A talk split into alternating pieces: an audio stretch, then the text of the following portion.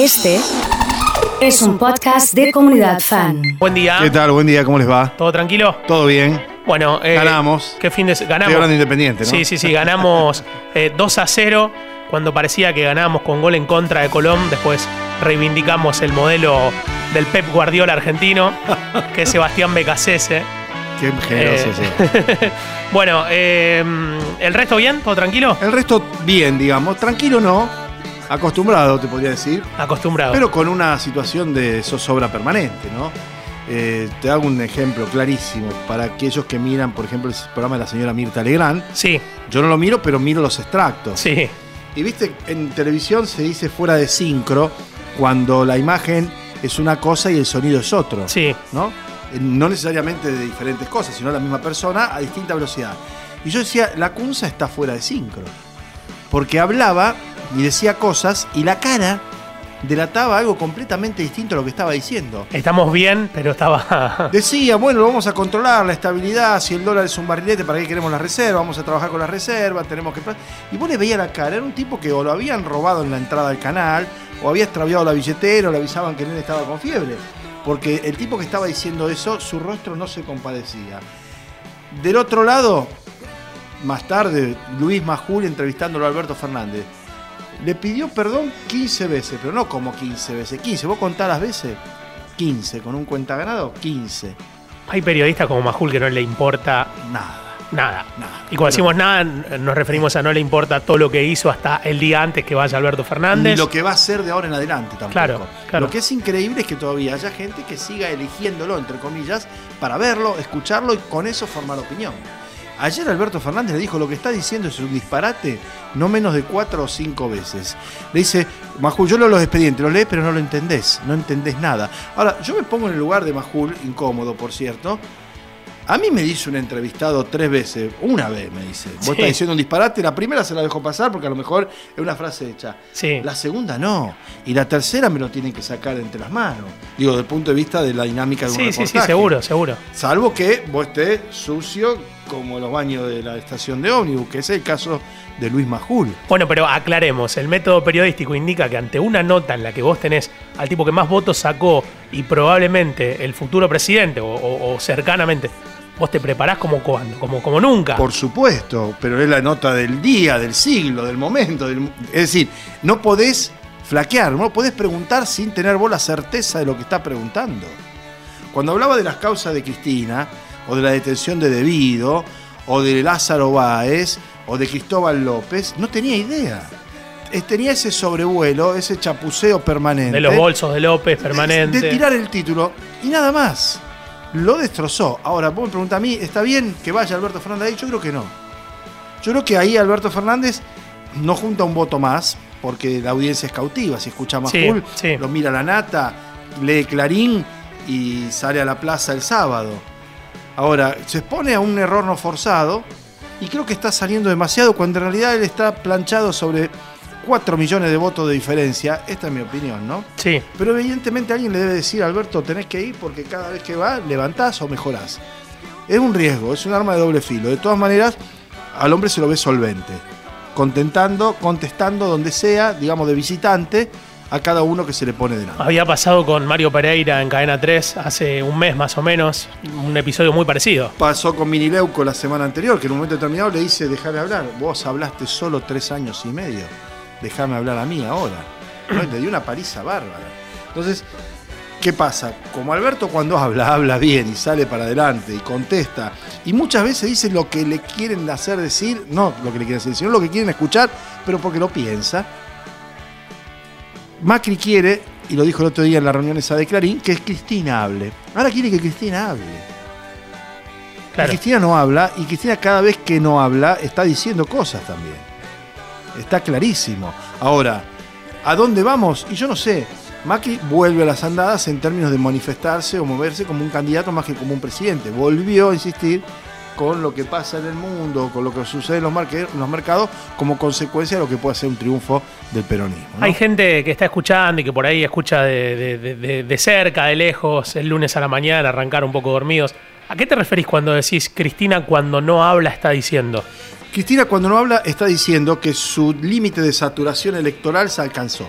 Es decir, Ella aportó la gran mayoría de los votos que ha obtenido el Frente de Todos y la diferencia la agrega Alberto Fernández. Nada que diga Cristina va a hacerle perder los votos cautivos, los votos propios. Y muy difícilmente consiga alguno más. Ese es el límite de saturación. Claro. Contrariamente, Alberto Fernández no va a perder ninguno de los votos que tiene que son de Cristina, porque Cristina está allí, y va a agregar con su impronta, su estilo y su perfil votos que Cristina no podría agregar. Y esta es la gran visión, la gran estrategia de Cristina Fernández de Kirchner, que sabía que ella tal vez podía llegar a ganar la elección, pero había un riesgo grande. Y tenía la certeza de que ella, detrás de Alberto Fernández, agregándose a su 35%, 37%, ya no sabemos bien cuánto es, pero es eso más o menos, unos puntos más se conseguía un triunfo que yo creo los ha sorprendido porque va a ser en primera vuelta y por más diferencia. Pablo, eh, el sábado a la noche, el sábado a la tarde hubo una marcha eh, en favor al presidente. A, eh, los que marcharon, ¿son votantes de Mauricio o son no votantes de Alberto? Son no votantes kirchneristas que encuentran en Mauricio Macri una herramienta espléndida para poder satisfacer sus deseos de clase, de formación, de origen social. A mí me parece estupendo que haya marchas y movilizaciones, que la gente se exprese y que lo haga democráticamente. De allí luego agredir a periodistas de grupos periodísticos que no tienen que ver con lo que el gobierno expresa, de allí a agraviar o insultar a aquellos que piensan de otra manera, hay un camino muy largo y que yo creo que no debería recorrerse. Pero digo también que hay mucha gente que cree que Macri es una suerte de paravalancha contra el peronismo, que sigue siendo el hecho maldito de la burguesía, como decía un autor nacional, y que hace que cada tanto se recicle y reaparezca. No había jóvenes en esas marchas, ni en la de Rosario, ni en las de Buenos Aires. ¿Cuánta gente fue acá? ¿Había, ¿Había, gente acá? 3.000 personas, 4.000. ¿Querés 5.000? 5.000. Para mí había la mitad. Es irrelevante. En Buenos Aires, ¿cuánto había? 50.000, dijo Macri. Ponele que había 50.000. ¿Querés 70.000? 70.000. Estamos hablando de 4 millones de votos. de diferencia, más o menos. Es irrelevante. Y como te dije antes, la poca expresión juvenil y popular. Gente de clase media, de 40 para arriba, como promedio, y con un discurso anti, claramente anti, ¿eh? definidamente anti. Eso no construye.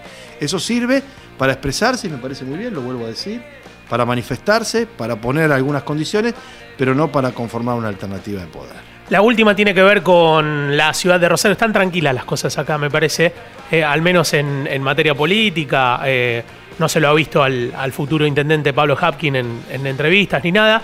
Y sí se la escuchó a la intendenta decir, vengan a auditarme, eh, abriendo, digamos, en cierta manera los números de su gestión de ocho años. Me parece muy saludable. Los de ocho años de ella y los ocho antes de, de Lipsi y los ocho antes de, de Wiener y los ocho antes de Caballero. Acá hay que decir algo. Claro, eh, perdió socialismo, sí, perdió con Hafkin, o sea, dentro del Frente Progresista.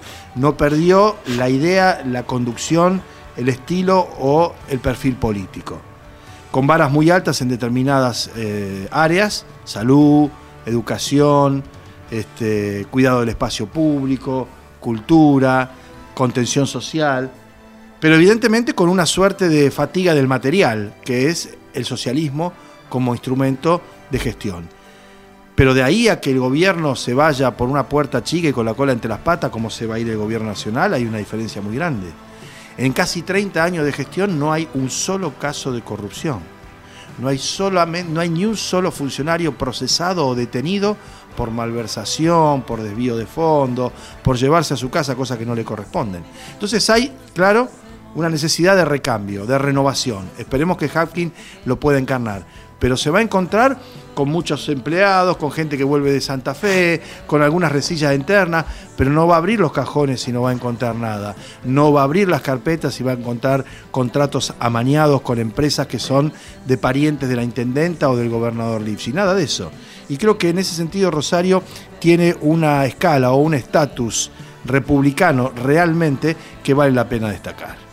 Bueno, nos encontramos en la semana, ¿te parece? Sí, te olvidaste de algo. ¿De qué? ¿Lo dijiste en la. ¿Lo de Amalia Granata? Sí. Ah, ¿no lo dijimos? No, Mirá, mejor me quedé. Lo podemos dejar para más adelante. ¿Querés que lo dejemos más adelante? Sí, porque Granata hace de su oportunismo como una jugadora de área un modus político que es lo contrario a lo que hablábamos recién, ¿no? De obra, de Sí, proceso, de. sí, sí, sí.